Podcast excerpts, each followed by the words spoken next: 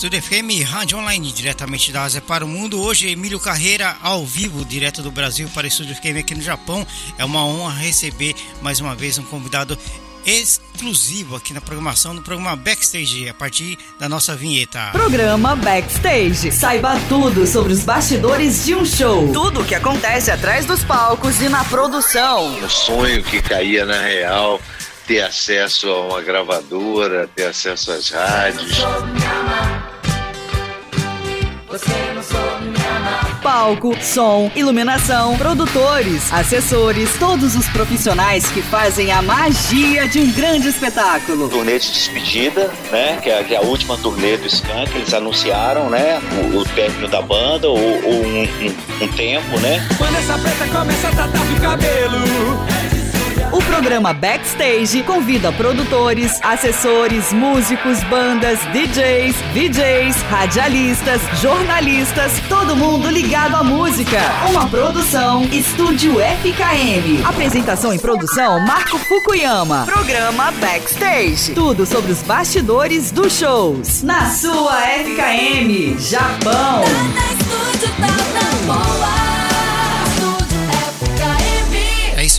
Aqui no Estúdio FM você confere os melhores artistas. A gente traz toda semana um convidado exclusivo para nossa programação, né? Então você curte aqui no nosso Estúdio FM. Hoje, Emílio Carreira, ele que foi integrante da banda Secos e Molhados e hoje está atualmente trabalhando sozinho, né? Dando aulas de piano, teclado e tudo mais. Vamos chamar ao vivo Emílio Carreira aqui na programação. Alô, Emílio. Olá, Marco. Boa noite para mim e bom dia para você, né? Isso mesmo. Boa noite para você, bom dia para nós, né? Como vai? Tudo bem, Emílio? É uma honra te receber aqui no programa Backstage, viu? Tá, obrigado. Eu que tenho essa honra por ter você ter me convidado e espero que a gente tenha um bom papo aqui no que eu puder é, estar aqui presente com algumas coisas da minha carreira. Você fique à vontade.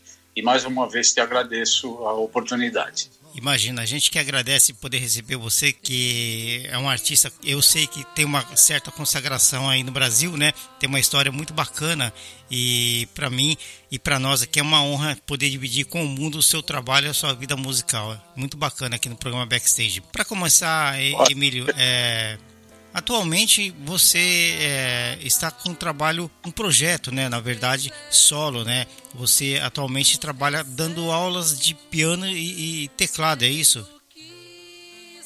É, é isso, Marco. Eu, eu sempre é, desejei poder ensinar piano. Isso foi, isso foi uma coisa que eu já tenha herdado da minha mãe, que ela era professora de piano e concertista e enfim eu fui criado com esse nesse ambiente. E assim por uma até por uma certa casualidade eu percebi que é, o, a, o desenvolvimento da musicalidade ele é possível. E desde que seja com com critério com criatividade com método é, qualquer pessoa pode tocar piano Claro que o nível de performance é diferente, mas o, o prazer de tocar é o que eu busco passar isso para os alunos.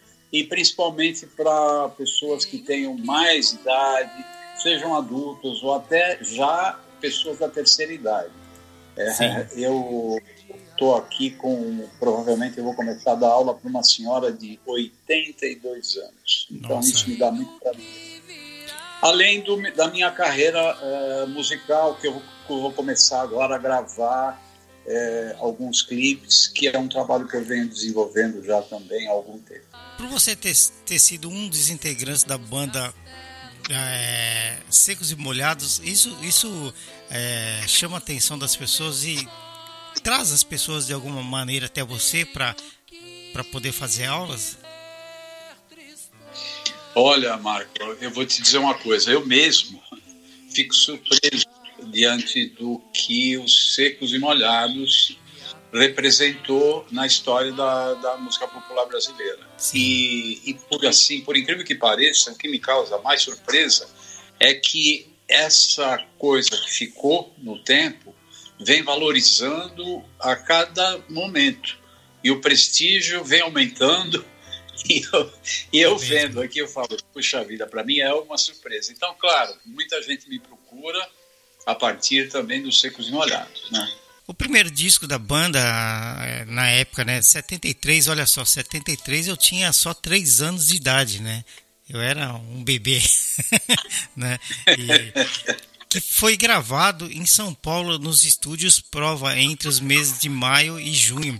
E tem uma capa muito bacana. Quem foi o criador da capa desse álbum, o Emílio? Acho que para a época deveria ser uma, uma, uma, coisa bem inovadora, né? Olha, Marco, eu vou te dizer uma coisa. É, é assim, sem medo de errar. Houveram muitas coincidências que resultou nessa gravação que você está dizendo. É, foram coisas que foram acontecendo no Rio de Janeiro e aqui em São Paulo e que acabou tudo isso conspirando a favor da, da criação do, dos secos e molhados. E o, o, os três, vamos dizer assim, os três do trio, que é o João Ricardo, o Gerson Conrad e o Ney Mato Grosso, uhum. eles estavam fazendo um, um trabalho é, do grupo em si, com as músicas já, com um repertório muito interessante aqui em São Paulo. Assim, uma coisa insípida, bem, bem inicial. E, e, resultou, e resultou nessa mistura deles com a gente. Quando eu digo a gente, eu digo porque nós estávamos, nós éramos um grupo musical que só trabalhava. Nós não tínhamos um, um trabalho nosso. A gente trabalhava juntos, porque a gente tinha uma característica sonora que era do rock, bem pesado, e, e era uma coisa que me agradava muito e agradava muita gente. E isso juntou né, eles com a gente e acabou, acabamos fazendo uma bomba que resultou na gravação desse disco que você está dizendo, que foi Sim. uma gravação até bem rápida, porque gravamos tudo, se não me engano, em 15, 20 dias o LP estava pronto. Olha. É que a gente deu umas belas ensaiadas antes, muito criativo e acabou sendo uma coisa até natural.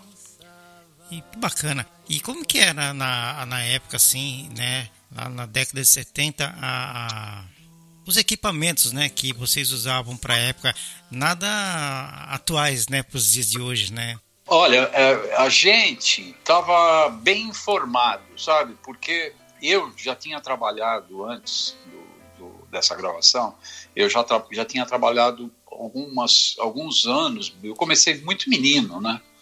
É, e eu já, já gravava, fazia propaganda, é, gravava músicas de propaganda. Tinha um outro, uma outra banda que chamava-se O Bando, que fazia parte é, da Tropicália, o tropicalismo, aquele movimento cultural, né?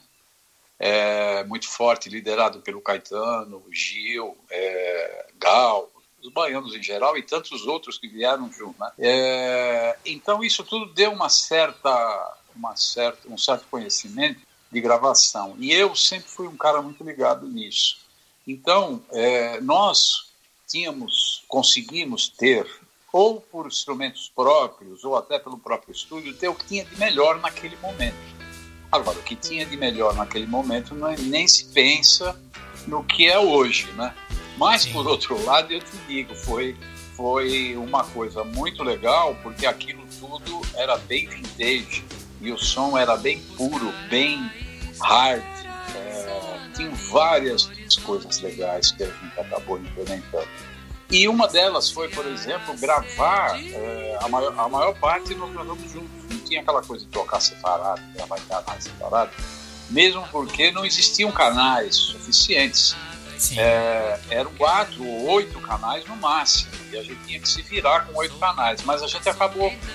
É, eu, até por experiência em gravações anteriores, a gente fazia, por exemplo, a bateria em quatro, ou, em quatro canais e depois reduzia ela para dois canais. Aí abriam mais dois canais. Aí vinha outro instrumento é, que já estava é, gravado de uma, um outro gravador que corria sincronizado, não no dedo, a gente sincronizava no dedo, e aí ia acontecendo. Então foi uma gravação também bem criativa, né? E, e olha, a gente, eu percebo hoje que ouvindo o, os álbuns, a sonoridade é muito interessante. Ficou, né? E até hoje me perguntam como é que eu como é que saiu aquele som de guitarra, aquele som de piano, de baixo principalmente. Então isso foi bem bacana. Tem uma diferença estronda, né, quando a gente ouve os discos daquela época e os discos de hoje, né? Tem uma super diferença, né? Por causa dos equipamentos que hoje estão mais modernizados e tudo mais, né? Legal, viu? É, falando nisso, né, Emílio, você também atua na área de comerciais, né? Você também produz esse tipo de, de trabalho, né? Sim, eu trabalhei muitos anos com propaganda e, e música de propaganda, né? Sim. Eu trabalhei, tive, tive a, o prazer né, de trabalhar em grandes agências de propaganda aqui do Brasil, com é, os melhores, a fina flor da, da, dos profissionais daquela época, né? Tinham é, algumas outras agências também que corriam junto com essa característica muito criativa, porque a gente, o Brasil sempre foi muito criativo, né? Em propaganda e, e eu tive a sorte de trabalhar numa dessas agências aí. Então trabalhei com som de propaganda e, e foi um, um, trabalho que me fez é, conhecer muitas coisas além da música, meio que como se fosse assim, vamos dizer um, um terapeuta das emoções musicais, né? Que a gente tinha que fazer, criar campanhas que é, resultassem em vendas e, e, claro, teria que ter uma, um agrado muito grande. Isso foram muitos anos que eu fiz e me ajudou bastante a, um, a ter um entendimento diferente da música hoje, como produtor, né? Que bacana, que, que história legal, viu? Você está ouvindo o programa Backstage hoje com Emílio Carreira, direto do Brasil. É, Emílio, eu estava até me esquecendo, quero mandar um grande abraço ao nosso amigo Johnny Zanei, que foi a ponte para o Emílio, né? Poder chegar até o programa Backstage. É, Johnny Zanei, grande abraço para você e muito obrigado pela parceria sempre. Sempre está aqui com a gente também, viu, Emílio? Sim, Johnny, grande amigo. E, e assim, foi uma, uma, um prazer ter conhecido ele com a banda toda, né? que a gente começou, teve, nós tivemos a oportunidade de tocar em alguns lugares juntos, tocando rock, e o rock deles é pesado, é essência, é, é bem bacana. E eu toquei alguns, alguns shows com eles e me fez muito bem, principalmente. Se ele tiver ouvido, provavelmente ele está, te deixo um grande abraço, Johnny. Valeu, abraço. E qual que é a sua sensação de, hoje em dia, né, você que veio dos Secos e Molhados, poder tocar com uma banda de jovens hoje, né? Como é a banda do os Spoilers do Jones Zaney, né? Que é uma banda muito bacana aí do Brasil, a banda paulistana, né? Sim, é, eles são muito muito legais mesmo, tocam muito bem e, e eu como sempre gostei de rock, é, sempre é um, dois, três, quatro e já estamos na, na vibe, né? É, adoro, adoro. Que legal, viu? que legal. Na época, e na época, né, vocês conseguiram lidar com o grande sucesso que viria a ser o disco de 73 da, da banda Secos? Desculpe, você pode repetir a pergunta? Eu não entendi. É, eu não, eu não coloquei direito. Eu quero dizer assim, na época que saiu o disco de 73 dos Secos e Molhados, vocês conseguiram lidar com o sucesso todo que veio depois? Olha, Marco, eu depois de alguns, de muitos anos, né, já é muitos anos, é, eu cheguei à conclusão que essa história toda tem nome de uma das músicas do segundo LP, que é, é uma música chama-se O Doce e o Amargo. Essa música é do João Ricardo e do Paulinho Mendonça, o que, que, que gravou, é, compôs também muitas músicas do primeiro, muitas letras do, do primeiro LP. Teve o lado doce e teve o lado amargo. Eu prefiro, eu prefiro ficar no lado doce e para para ver as coisas que na verdade né, foram as mais importantes, porque a gente acabou deixando aí um legado e uma semente principalmente para a música dos anos 80, né? Que vieram Sim. todas aquelas bandas maravilhosas e nós fomos meio, meio que os precursores dessa onda toda, né? É, fora as vendas, né? Vendas foi um absurdo, né? Ah, só para você ter uma ideia, a gravadora, que na época era Continental, não tinha mais material para imprimir os LPs que estavam vendendo que nem água. E, e eles tiveram que pegar no arquivo deles, morto, ah, álbuns, eh, LPs antigos, e, e, e para virar novo, material novo de vinil para fazerem novos LPs para colocar na praça. Vendia tudo, vendeu Caramba. tudo. Foram muitos shows, muita, muita, muito retorno, é, muito conhecimento. É, aquele momento lidar com a, a, ditadura foi uma coisa muito especial. É, foram várias, vários aprendizados, né? E, e, muito prazer, né? Muito prazer, porque a nossa banda modéstia à parte, já naquela época, era bem diferenciada, tinha muita atitude. Então, nós lidamos com o sucesso, conforme você falou, com, muito, com muita naturalidade até. Sabe? Foi bem natural, é, sempre com muito prazer em tocar. Fizemos muitos shows e, e, foram só dois anos, né? Tudo isso aconteceu só em dois anos. Sim. Então foi muito intenso. Até a capa do disco é, ganhou prêmio, né? Foi feita uma enquete pela, pelo jornal Folha de São Paulo e ela foi considerada a melhor capa da música popular brasileira. Era uma Sim. capa, para quem não lembra, eram as cabeças de quatro, quatro de nós. Uma bandeja, né? né? numa bandeja em cima de uma mesa entre secos e molhados, prontos para sermos canab, canab, canabilizados. Você, você na capa é aquele que está do lado esquerdo é, atrás, né? De bigode, né? Não, aquele é o, ah. é o Marcelo Frias. É, dos músicos só tá o Marcelo Frias. Porque teve. Porque, Marco, assim, é, vale dizer o seguinte: naquela época, né, a gente não tinha muitas referências de, aqui no Brasil, principalmente. Uhum é, e exclusivamente, né? Porque na Europa, Estados Unidos, sim, mas aqui a gente não tinha um grande sucesso daquele tamanho, é, considerando bandas, né? Conjuntos, né? Como a gente sim. dizia na época. Então a gente não tinha muitas muitas referências é, de como agir em determinadas situações, como fazer, é, ter as melhores ter as melhores escolhas.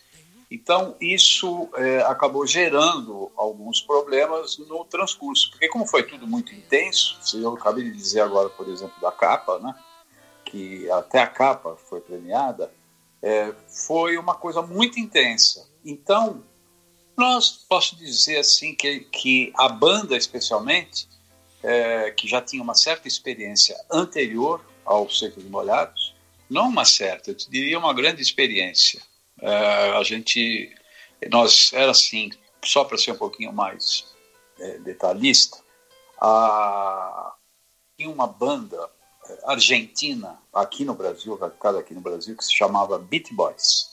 Sim. Era uma banda de argentinos e eles tocavam muito. E, e eu tive a oportunidade de tocar, dividir o palco com eles com uma outra banda minha também muito especial que eu tenho muito carinho por ela, que é o Bambo. A gente dividia os, o palco é, num restaurante muito famoso da época que se chamava O Beco.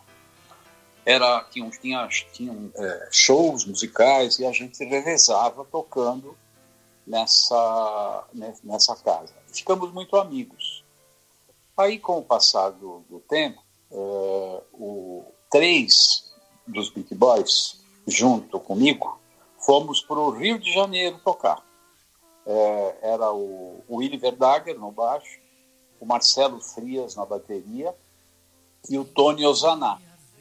E eu, Tony Ozaná cantando e tocando guitarra, e eu no, nos teclados.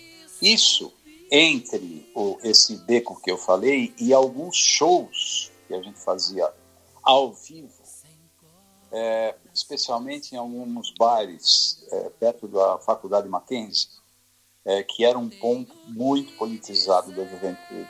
Então nós tocávamos lá e, e a música que a gente tocava era assim, basicamente eram sucessos internacionais, só que era tudo a nossa moda. E num determinado momento a gente começava a improvisar e improvisava, improvisava, improvisava. E a, naquela época era muito fora da curva né? E era um prazer imenso para gente. Então a música não tinha nem fim. Ela, ela chegava, chegava num momento que ela acabava por si só. E, a, e aquilo era um delírio. Né? Isso deu muita experiência para gente. Eu tô, eu tô falando que legal que é a história, né, de vocês nessa. Ah, sim, não, é bem, é bem interessante, principalmente considerando que nós estamos falando do início dos anos 70, né? E eu não sou nenhum Matusalém, hein? Tô, tô bem, mas eu reconheço que já faz alguns aninhos aí. Sim. Mas, enfim, é, fomos parar no Rio de Janeiro, é, depois dessas apresentações, apresentações, e isso nos deu muita experiência e foi isso que nos fez chegar aos secos molhados com uma bagagem que na época o trio, como, gente como eu posso dizer né, agora, que era o João Ricardo, o Gerson e o Ney, dá uma consistência musical para eles é, muito forte, porque eles na verdade não tinham essa experiência musical, né? eles estavam é, iniciando na música. O Ney, por exemplo, ele era um, um dos figurantes de uma peça teatral que nós tocávamos, que se, que se chamava A Viagem. Essa peça é, foi aqui em São Paulo, no Teatro do Escobar.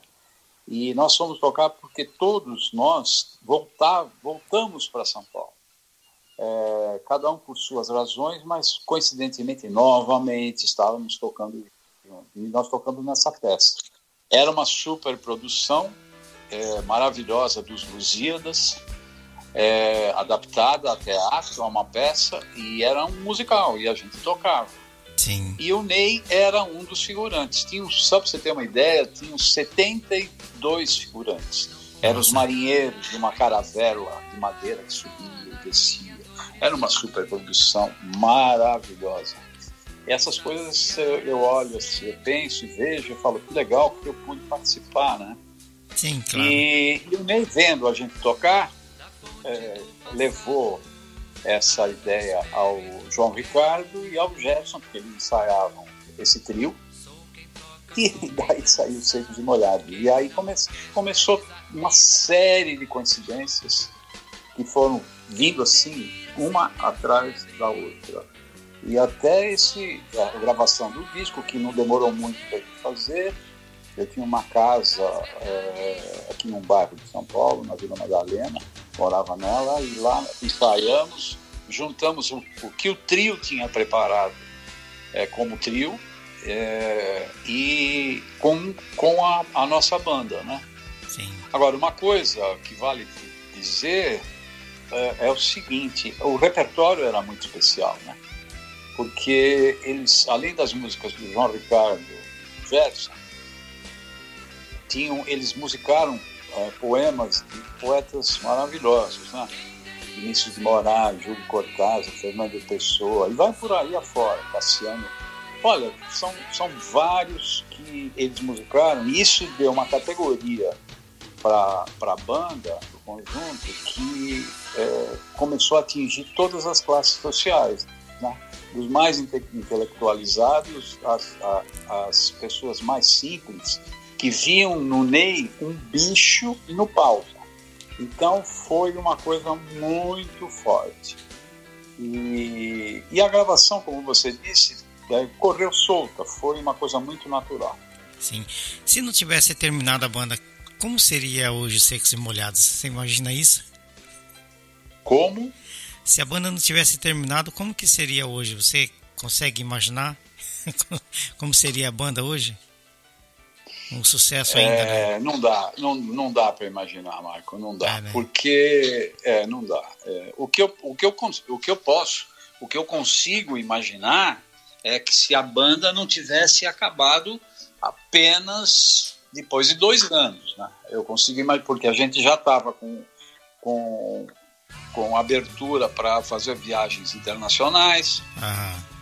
a música estava estourada em Portugal, algumas músicas, na Holanda, é, e a coisa estava correndo muito forte. Então nós, nós com certeza nós éramos, porque o Ney ele era é, considerado assim um, um, como se fosse o Mick Jagger, sabe, da Sim. época é, dos Rolling Stones. Ele ele ele arrebatava é, plateias, né? É, ele, ele com aquela mágica, aquelas roupas, com aquela, e tudo ele que fazia naquele momento, ninguém fazia aquilo. Então, dá para imaginar um sucesso internacional, com certeza, né? Sim. E isso dá para imaginar. Mas hoje, eu, eu, eu acho que não, nem, nem faz mais sentido, né? Porque sei que os Molhados foi importante naquele momento, para aquela época, é, para a gente do jeito que nós éramos, né? jovens, muito sonhadores, determinados, com uma energia forte, sabendo o que queria, muito assumidos, né? muito assumidos. A gente chegava no, nos palcos aqui do Brasil e, e passava por cima mesmo de todo mundo, como a gente costumava dizer, com aquela energia do rock. Né? Sim. E aquilo era muito e aquele olhar do Ney que olhava demais, com aqueles né? olhos todos pintados. as pessoas ficavam com medo. Só quem não ficava com medo eram as, as crianças. É. As crianças amavam o Ney. Você sabe que ele já teve duas vezes aqui, né? Já passou por aqui duas vezes, né? Um grande ah, é? Que legal. É. E vai voltar pela terceira Eu... vez já. O Ney é um grande amigo, é, fiz a direção musical é, mais agora recentemente de um de um música de um, um uma, de um show dele que, que, se chama Os Inclassificáveis. Fiz a direção musical e toquei. Foram dois anos de muito sucesso. Viajamos o Brasil duas vezes de ponta a ponta. Fomos para a Europa. Ou seja o Ney é uma força. E ele está com 82 anos. E ele dança e canta quase que uma hora e meia todo show. E não tem playback, não tem Pro Tools, é na raça mesmo. Né? Impressionante, nem é demais, viu? Olha é, só. Acabei gravando um, acabei gravando com ele depois da, desses dois anos de, de classificáveis. Acabei gravando com ele um piano em voz, que eu até é, sugiro que quem tiver interesse dá uma olhadinha, jogar no Google Emílio Carreira e Ney Mato Grosso, ou Ney Mato Grosso e Emílio Carreira. E aí tem a música do Gil, Se Eu Quiser Falar com Deus. Linda. Que ele me deu esse presente, né? Quando linda, terminamos linda. a turnê. Ele fez. É, tem até uma, uma história bacana que eu queria selar todo aquele sucesso com alguma coisa, né? E convidei ele e ele prontamente uh, aceitou e fomos gravar assim, a queima-roupa e foi muito legal. Muito legal, viu? Eu, eu tava ouvindo você falar da, da história aí e tava rolando de fundo aqui para quem tá ouvindo a entrevista tá ouvindo as músicas também né que a gente combinou. E tava tocando Flores Astrais agora e eu tava assim por dentro bem emocionado né Emílio? Porque Flores Astrais, é, eu era uma criança quando morávamos em São Paulo e íamos para o interior de São Paulo de ônibus com meu pai e minha mãe visitar minha avó. E no ônibus eu, eu lembro que eu ouvi uma pessoa no rádio ouvindo essa música. Hoje, conversando com você que fez parte da banda e tocando essa música, me veio toda aquela época quando eu era é. criança. Isso é muito gostoso. Viu? É isso para mim, você falar isso para mim é um presente, né? Sim. Porque é, poder ter, imagina, ter é, conseguido passar esse esse clima, esse essas, esse sentimento, né? Essa memória que as pessoas trazem. E olha, vou te dizer, Marco, muita gente me fala hoje. É, né? é você que fez aquilo. Não acredito. E você teve um, uma pessoa que me falou você. eu dou risada. Falou assim, você mudou minha vida. Eu falei, como que eu mudei tua vida? foi num, num, solo que eu fiz de uma música que se chama Delírio, é, blues, e, e, a pessoa pegou aquele improviso de jeito, né? Como a gente tinha muita a mídia toda a nosso favor, muita gente ouviu, né? Sim. Então poxa, é, é realmente um legado maravilhoso e eu fico muito feliz muito com legal. tudo isso.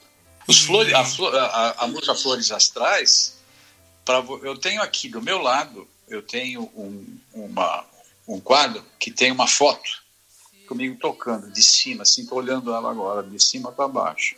E foi na gravação dessa música. E você sabe quanto tempo demorou para eu montar essa música, esse arranjo? Acho que 20 minutos. Eu me lembro bem como foi. O João Ricardo chegou, estava sentado no piano e falou: agora vamos gravar uma música Flores Astrais. Eu falei: como é que ela é? Ele cantou para mim e, e assim, eu, eu falo isso é, até me surpreendendo, né? É. Porque, é claro, não é, não, existe, não é uma elaboração harmônica, uma coisa absolutamente é, sofisticada de, de um arranjo de piano, mas, mas com um apelo comercial é, que eu fico surpreso com, com, esse, com o retorno. Porque aquele piano, para quem tiver interesse, é só jogar o Flores Astrais, vai. Oh, nós estávamos ouvindo agora, né? Estava colocando. É um piano que é marcante. Até hoje eu faço dois compassos, eu olho e as pessoas olham para mim e dão uma risada. e é isso Sucesso que você está falando total. agora, né? Falou, puxa, Sim. lembrei de quando eu ia para minha, pra minha, minha cidade com os meus pais. É verdade. É muito legal. Só esse microfone aqui sabe quantas emoções eu já passei aqui, viu, Emílio? Então, quantas histórias eu já ouvi. E ainda mais você morando aí no Japão, né? É, com a, você brasileiro, né? Deve ter realmente muito. Com certeza. Um show de, de, emoções. Com aí, certeza. Com Isso é, é inacreditável, assim, para mim, sabe? Poder trazer no programa hoje artistas que eu ouvia naquela época e depois na juventude também, né? Então, para mim é muito importante isso e para todo mundo que ouve aqui no Japão e no mundo inteiro pela internet, né? Por isso que eu acho que é importante esse tipo de programa para trazer essa sensação para gente, né? Muito legal, muito parabéns, parabéns pela inclusive, iniciativa. Inclusive o programa esse ano vai estar tá fazendo sete anos, né, Emílio? Imagina só, sete Olha. anos fazendo entrevistas, não é pouco tempo não, né? Poxa vida, parabéns, hein? Obrigado. É, agora já é, naquela época, né, Emília, com a ditadura, o estilo de vocês, integrantes dos Secos e Molhados, era bem desafiador para a ética moral da época, né? Como que era vocês chegarem... É, tiveram já alguns problemas ou antes de subir o palco, depois com a, com a ditadura por causa do estilo? A gente teve problemas antes, durante e depois.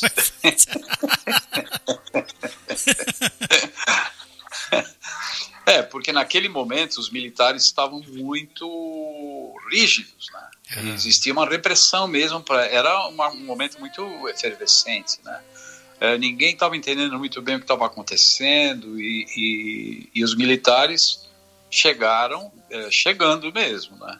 Então, é, foi um momento delicado. Eu, por exemplo, tinha medo, eu tinha medo, porque quando eu saía da minha casa, por exemplo, é, eu via do outro lado da rua, ó, eu tinha uma padaria, daquelas padarias gostosas, que tem aquelas empadinhas com, na época, caçulinha, que eu Sim. ia lá sempre comer.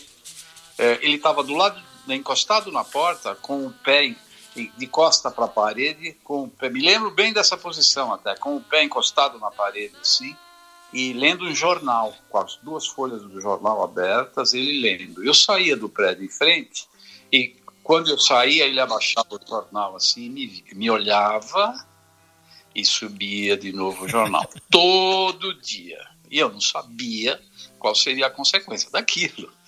Então, eu era, a gente era perseguido. Uhum. E muitas histórias. O Ney tem histórias incríveis, né? Incríveis e, e a gente estava simplesmente tocando, tocando aquilo que a gente acreditava, aquilo que a gente era, né? E então nós tivemos problemas antes, como esse, por exemplo, que eu falei, mas que para mim não houveram nenhuma é, nenhum problema posterior grave, né? Era só uma pressão, né? A gente Sim. tinha uma pressão em cima o tempo todo. Durante o show, apagaram, apagavam as luzes do, do ginásio, lotados, né? ginásio com 30 mil pessoas, as luzes de repente pum, apagavam. Ninguém sabia por quê, e aí nós ficávamos no palco, não saíamos. A gente meio que cutucava a onça com a vara curta também, sabe? Sim. Teve, uma, teve um, uma, um desses shows que. Porque era assim: o show, a gente tinha uma abertura musical que nós criamos, especialmente o Willy Verdager, que é um grande talento de baixo, muitos conhecem, ele é criador de vários riffs de sucesso, como por exemplo Sangue Latino, ele criou e também muito rapidinho, tudo, foi tudo muito natural. É, e então a gente tinha uma, uma música, uma, uma música instrumental que abria o show. E a, e a partir de um determinado momento entravam os três, os três porque eram os três que lideravam visualmente e eram os três que eles comandavam a, a, a, a banda, né? que era o Gerson, o João Ricardo e o Ney. É, nós, por exemplo, não, nós não nos pintávamos uhum. e a gente, como, como eu costumo dizer, a gente entrava a paisana né, no, no, no, palco. E o show acontecia e lá no final é, a gente começava a tocar um outro instrumental e esse era o tempo do, dos três saírem correndo e já tinha um esquema montado. E naquela época, o máximo que a gente via disso era os reis do Iê, Iê, Iê né? Com os Beatles, né? Como saindo naquela correria e tal. E de repente a gente estava fazendo aquilo. E já não sabia direito como funcionava. Eu, sempre quando chegava nos lugares, alugava um carro para a gente ter mais liberdade. É, geralmente os músicos ficavam, uh, ficávamos juntos né, com esse carro. E eu me lembro que eu aluguei uma Variant, Variant 2. E essa Variant estava lá também parada. Enquanto nós tocávamos, os três saíram correndo, entraram no carro e foram embora pro hotel. Aí nós terminamos a música e saímos também correndo. E entrei na, entramos na Variant, estava lá pertinho. Ah, mas a Variant, por incrível que pareça, não pegou mudava na chave e, a, e, o carro não pegava. É de costume desse carro, né? Poxa. A, a TL, a Variant, é, eu, não, né? eu não sou conhecedor de carro, então provavelmente você sabe exatamente qual é. Ele não pegava, mano. Foi um sofrimento. E aí, em questão de minutos, três, quatro minutos, a gente estava cercado por uma multidão Nossa. e o carro, a gente com os vidros fechados, o carro balançando, fiquei com muito medo, todos nós, né? E o carro não pegava. E, e as pessoas, assim, com milhares de cabeças, olhando para dentro do carro, balançando o carro, gritando, rindo, chorando. Com os músicos, falei, como, o que, que é isso? Aí, de repente, a história não acaba aí. De repente, é, eu percebo que alguma coisa está acontecendo por lá, e era uma, eram uns quatro ou cinco cavalos da cavalaria estavam empinando os cavalos e indo para cima das pessoas. Então as pessoas começaram a sair de medo dos cavalos. Uhum. E aí parece filme, filme de ação americana. Mas foi a pura verdade. O, o carro pegou. Aí eu, eu, eu já tenho uma primeira e saí no, no, no estacionamento do ginásio. Foi em Recife. E, claro, o estacionamento é de, de, de, de, de cimento, né? Sim. É, e, e, a, e os cavalos começaram a passar pelo carro, dentro do estacionamento, que era imenso, e, e o, um deles, dos policiais, fez, fez um sinal com a mão para ir atrás deles. E os cavalos. E, eu, eu, e nós atrás com a Variant. Aquele barulhinho da Variant. abrindo o bico o motor, sabe? E aí ela, eles entraram à esquerda, que era uma avenida de duas mãos, que também já estava tava, é, isolada, e os cavalos correndo e a gente atrás. E, e assim foi até o hotel. Então você imagina isso em 73, o que, o que causava na gente, né? Porque a gente não, não acreditava naquilo, como que isso está acontecendo. Fora outras coisas que também aconteciam mesmo, com a mesma intensidade. Na verdade, era muito bom, né? Porque a gente se divertia muito. Sim. Muito. Sim. Eu, eu lembro porque o, o, meu pai ele teve Variant, teve aquela TL, né? Que é tudo a mesma família TL, Volkswagen, isso. né? Isso. Né? E tem o motor, motor atrás, debaixo Isso. do, do porta-mala. Né? É, igual o Fusca, né? Mesma coisa que é, Fusca. É, exatamente, né? exatamente. que história maravilhosa, viu? É isso aí, Emílio Carreira aqui na Estúdio Fiquei meu programa Backstage trazendo grandes histórias aí da época dos secos e molhados. Emílio, nossa, eu, eu vivo uma emoção tremenda, você nem imagina de estar aqui com você e você me contando essas histórias aqui e eu podendo levar isso para o mundo, isso é muito bacana. Depois vai ficar disponível lá no nosso canal, no Spotify, no canal da Estúdio FKM, né? Onde se conecta mais de 200 entrevistas ali no nosso canal. Vai fazer parte ali também. Que legal. Muito bom. Agora, Muito bom. Emílio, é, nos anos 75, 77, Elis Regina apresentou aí no Brasil o espetáculo Falso Brilhante. E para essas apresentações, é, em uma das músicas, ela convidou uma, é, uma ruaca, né? É, para acompanhá-la. Você viveu esse dia, como que foi? Conta pra gente. Ah, foi maravilhoso, né? Elis Regina, sempre aquele nome é, incrível, né, da nossa música e e assim é, os músicos naquela época, principalmente os músicos roqueiros, é, eles tinham um certo preconceito, confesso. Uhum porque a gente queria era tocar, arrancar som de tudo que era, porque tudo que é possível das, das guitarras, do piano, do teclado, do órgão, da bateria e tal. E uma, um cantor ou uma cantora já é de outra pegada. E a gente era um pouquinho preconceituoso e a gente não gostava muito de acompanhar ninguém. Tanto é que nunca acompanhamos. Mas quando veio o convite da Elis, tudo mudou, né? E essa banda, é, que acompanhou a Elis foi uma música só, mas foi muito marcante. Ela está até rodando aí no, no YouTube e tem muito a ver com o momento que a gente está vivendo, fala em liberdade, é muito, muito, atual, muito atual. É, é, esse grupo nasceu é, quando acabou os Secos Molhados, uh, que é aquela parte do amargo da música, né? o doce e o amargo, acabou de um jeito que não foi muito legal, né? Porque como a gente não tinha muita experiência, é, o lado comercial faltou uma, uma melhor orientação de como conduzir tudo aquilo, porque entrou muito dinheiro, né? E tudo muito rápido. E, e essas coisas, claro, para jovens, né? Eu ainda era um, um dos mais jovens de todos, né? É, a gente não tinha referência nenhuma. E, e, enfim, o amargo dessa música, o doce e o amargo aconteceu e acabou. É, mas acabou e, e, assim, nós músicos falamos, ó, vamos continuar tocando, né? Não vamos parar. Então, três do, da, da banda dos Secos, que, é, que era eu, o Willy Verdager e o eu, Willy Verdager, é, só nós dois. Ah, não, e o John Flavin, que era o guitarrista. É, éramos três dos Secos e Molhados.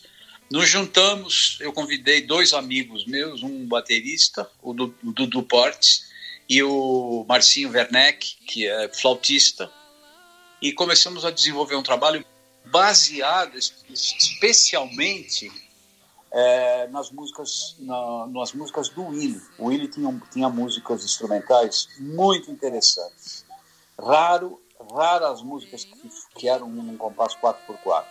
Eram todas quebradas, a gente terminava os shows molhados, mas era maravilhoso, porque era um trator que passava pela, pelas plateias. Muito legal. Inclusive ganhamos prêmio do, do, pela Sociedade APCA, como melhor grupo musical. Tocamos num festival internacional de jazz é, e fazíamos um trabalho muito interessante. É, existia naquela época o saudoso Roberto Freire e a Miriam Muniz no, no Macunaíma, que era uma escola de, de teatro. E eles faziam um trabalho com o grupo da Elis, junto com a Elis num andar, no, no, no, no térreo. E nós, no, no, primeiro andar, era uma casa muito bonita, inclusive essa casa pertencia ao Mário de Andrade, ele morou lá muitos anos. é, e a, a escola Macunaíma é, estava lá. Nem sei se hoje continua, mas a escola continua ativa e é uma escola muito interessante de teatro. E o Roberto Freire, que escreveu um livro que eu adorava, que chamava-se Cléo e Daniel, ele era um cara muito apaixonado por música e era um terapeuta também. E ele fazia essa, esse trabalho de terapia musical com o pessoal da Elis, junto com a Elis, e nós, uma Waka no, do, do lado. E nós fizemos uma música liderada pelo Willy, é, chama-se Umauaca mesmo, que era o nome do, do grupo, que é uma região norte da Argentina, onde é uma, era uma região muito árida e, e as pessoas trabalhavam lá de sol a sol e não eram reconhecidas. Então a gente pegou esse monte e fizemos a letra da música na terapia, o grupo. Foi um exercício maravilhoso que eu trago com muito prazer com recordação. E a gente fez, é, como eu disse, liderado pelo Willy, né? que era o, o, ele é argentino e a letra é em castelhano. A gente acabou fazendo essa música. E claro, ficamos muito amigos com o pessoal da Elis. Né? E quando eles nos viram, principalmente o César Camargo, quando viu a gente, ele ficou louco, ele queria, ele queria entrar na banda, porque era uma banda que dava vontade de tocar, músicos ficavam, ficavam apaixonados. Né? Era uma música que você tinha que tocar mesmo, é arrancar som do instrumento. E era toda assim, era com muito vigor, muita energia. E, a, e o César, inclusive, começou a produzir um LP do Mauaca que infelizmente não, não, não, não vingou por problemas outros. Aconteceram alguns problemas na época do Falso Brilhante, que foi um musical da Elis Regina, que ela ficou por anos em cartaz, Casa Lotada, foi um sucesso absurdo e foi inclusive um trabalho fruto desse trabalho com na escola Macunaíma. E nós, no paralelo, fizemos o nosso trabalho, fomos tocar no Festival de Jazz, como eu disse, o primeiro festival de jazz aqui no Brasil, é, foi muito bacana. E o César e a Elis, quando viram, viram a gente tocando, não só lá na terapia, falaram, vamos fazer alguma coisa juntos, né? E a gente foi convidado. E foi uma música só, mas foi o que passou, né? Porque a Elis ficou maluca, é, porque, como eu disse, era muito intensa e a gente tocou com muito vigor e foi muito marcante. Então foi isso, foi um prazer que acabou também ficando aí como uma marca da, da história, né, da música. Grande Elise Regina, né, uma cantora brilhante que o Brasil teve aí, que é tocada até hoje em várias rádios, né, Elise Regina. Ah, ela era, ela era incrível. Sim. Quem tiver a oportunidade, por favor, vejam esse, esse documentário Elis e Tom que está rodando aqui na, em alguns, alguns está em streamer. É, vale a pena porque é, é um encontro dela com o Tom Jobim e esse encontro saiu faísca e saiu flores. É, foi muito, é, legal. Outro personagem, né, marcante da música brasileira. Emílio, quando terminou os Secos e Molhados, você ainda gravou o LP do João Ricardo, né? Como que foi a produção desse LP? Ah, o, o João Ricardo, pô, as gravadoras ficaram malucas, né? Porque quando acabou os Secos e Molhados, todos, todas as gravadoras se interessaram em tirar uma, uma fatia daquele sucesso todo, né? E o André Midani, o saudoso André Midani, é, convidou o João Ricardo para fazer um LP, é, um álbum com músicas dele. E o João Ricardo, por sua vez, convidou a banda do Secos Molhados para fazer esse álbum. E, e nós gravamos desse álbum, né? Com uma super produção da, da gravadora, é, fizemos é, roupas especiais, é, fizeram fizeram botas para nós até o joelho, até o joelho. É, nossa, mas uma produção gigantesca. E, porque havia uma uma expectativa muito grande de vendas, né? E o, sonoramente o álbum ficou maravilhoso. Para quem quiser é, conferir, é o álbum do João Ricardo, é, tem uma capa cor-de-rosa e ele está sentado, vestido de, de um terno cor-de-rosa, bem afeminado, muito afeminado para aquela época, um choque. E eu acho que até isso talvez tenha, tenha causado um pouco de estranheza no, no grande público, né? E, e não teve sucesso.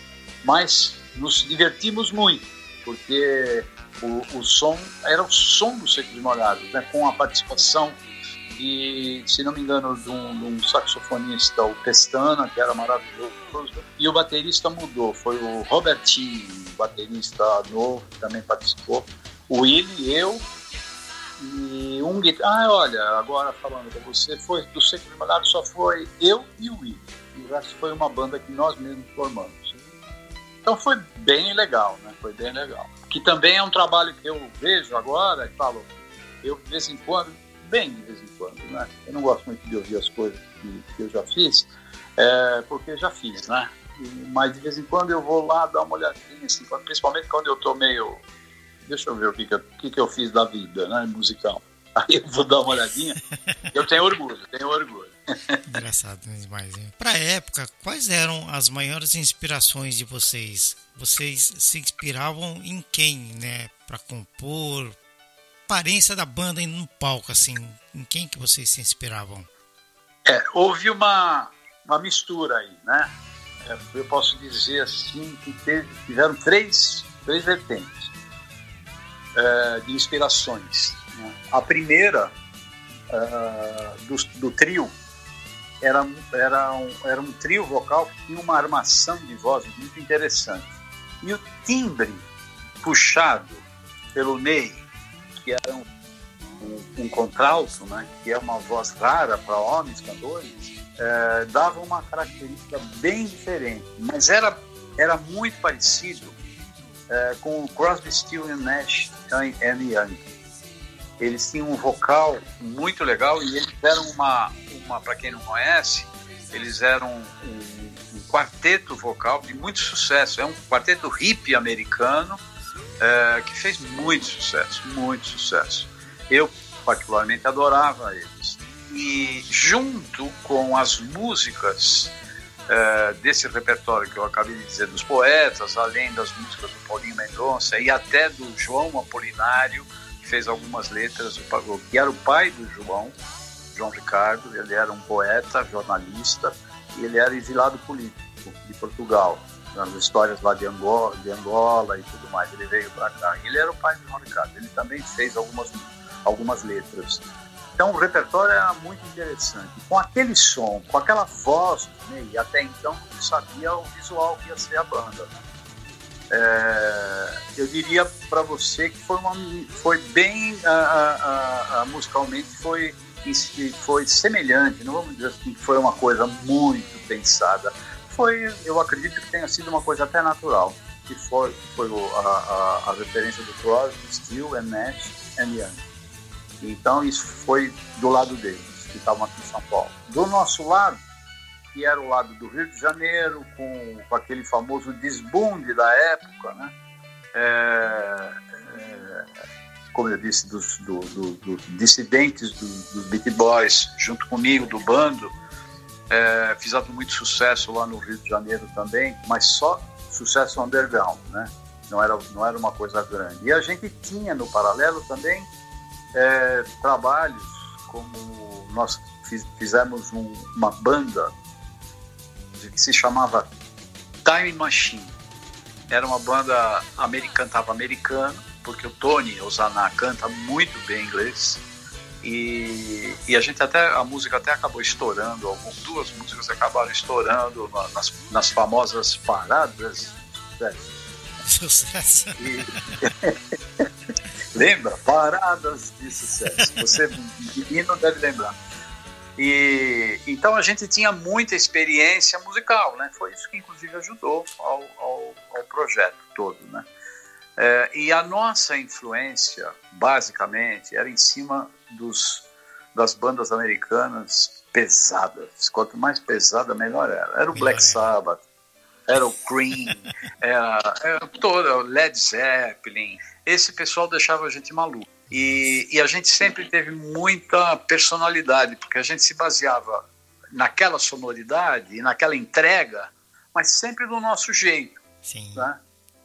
E quando nós viemos para São Paulo, é, isso se concretizou. E com um, um lado aí que é o seguinte: como eu estudei muitos anos clássico, e adoro clássico, toco até hoje, é, e, e toco eu não vou dizer que toco, queria tocar muito melhor, porque clássico eu vou precisar de mais duas encarnações para poder tocar clássico direito. Mas me dá muito prazer.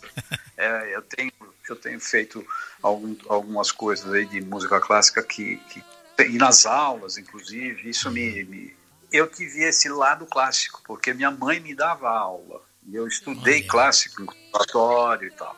E minha mãe era uma, uma pianista clássica, ela, ela era a, considerada a primeira concertista de música clássica espanhola aqui no Brasil. Eu sou descendente de o pessoal da Espanha, que estava com todos aqui, os imigrantes, se juntavam todo final de semana em clubes, né?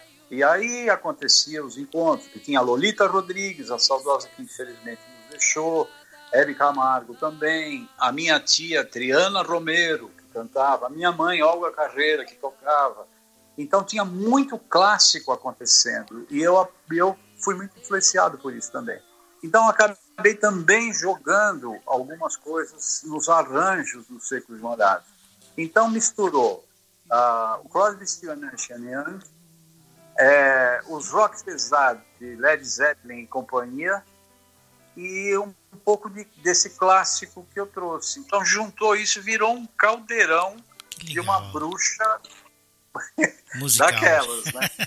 É, uma bruxa musical, exatamente. Que legal. Então acho que as influências foram essas. Que bacana, viu? Agora, qual a história por trás da pintura do rosto envolvendo a banda de rock Kiss? Existe uma história por trás dessa pintura, né? É, mas não, não tem. Foi, foi coincidência. Não, realmente não, não, não teve essa. É, eles não vieram atrás buscando essa ideia, não. E foi uma coincidência. Inclusive, é, tem uma tem a, contrapartida disso explicando que isso já eles já tinham se apresentado com essa antes essa, do antes dos secos mas não nada. por outro lado o Ney também não se inspirou em ninguém ele, uhum. ele, ele, se inspirou no teatro kabuki Sim. né teatro japonês você Sim. conhece bem Sim. É, e ele aquele, aquelas pinturas né com os taikos sendo tocando né taikos, para quem não sabe, é aqueles instrumentos de percussão enormes, tambores, né? Blum, blum, blum, blum, blum, e aqueles, aquelas figuras todas dançando. E, e no início do século horário foi muito isso, né? O Ney se baseou nisso. Inclusive tem uma passagem muito interessante, Marco. Num dos primeiros shows, o Ney usava uma roupa, a gente pode dizer de roupa, que era uma roupa, né? Ele, ele, ele praticamente estava nu, de sunga, então ele tinha uma sainha de, de, de palha, que ia até um pouquinho, um pouquinho acima do joelho. Aí ele tinha, abaixo do joelho, ele tinha como se fosse uma cobertura da mesma palha que cobria de, da, da, abaixo do joelho até o pé. Fechava.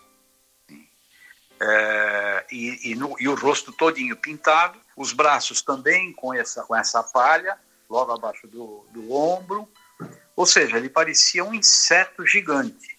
Né? Nós estávamos entrando no show, foi isso foi na em Santo André.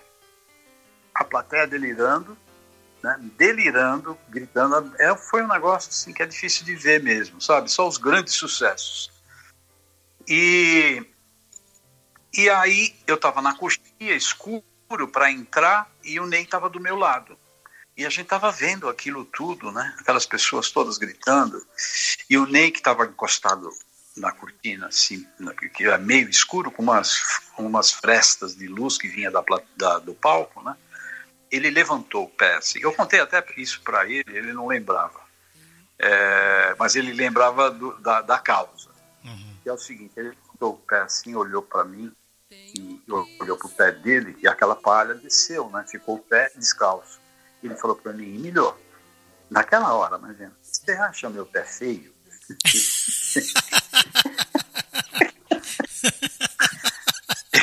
Eu lembro, porque me chamou a atenção, porque naquela, naquela hora, né? Não, seu pé é bonito. E é mesmo, é um pé bonito, é um pé de homem, sabe? Não é um pé delicado, é um pé forte, pisa pesado, assim. E, e ele, eu falei, não, teu pé é bonito, é um pé de homem, muito legal. Aí ele falou para mim, você sabe que eu nunca mostrei meu pé para ninguém. É a primeira vez que eu estou mostrando meu pé, eu vou entrar descalço.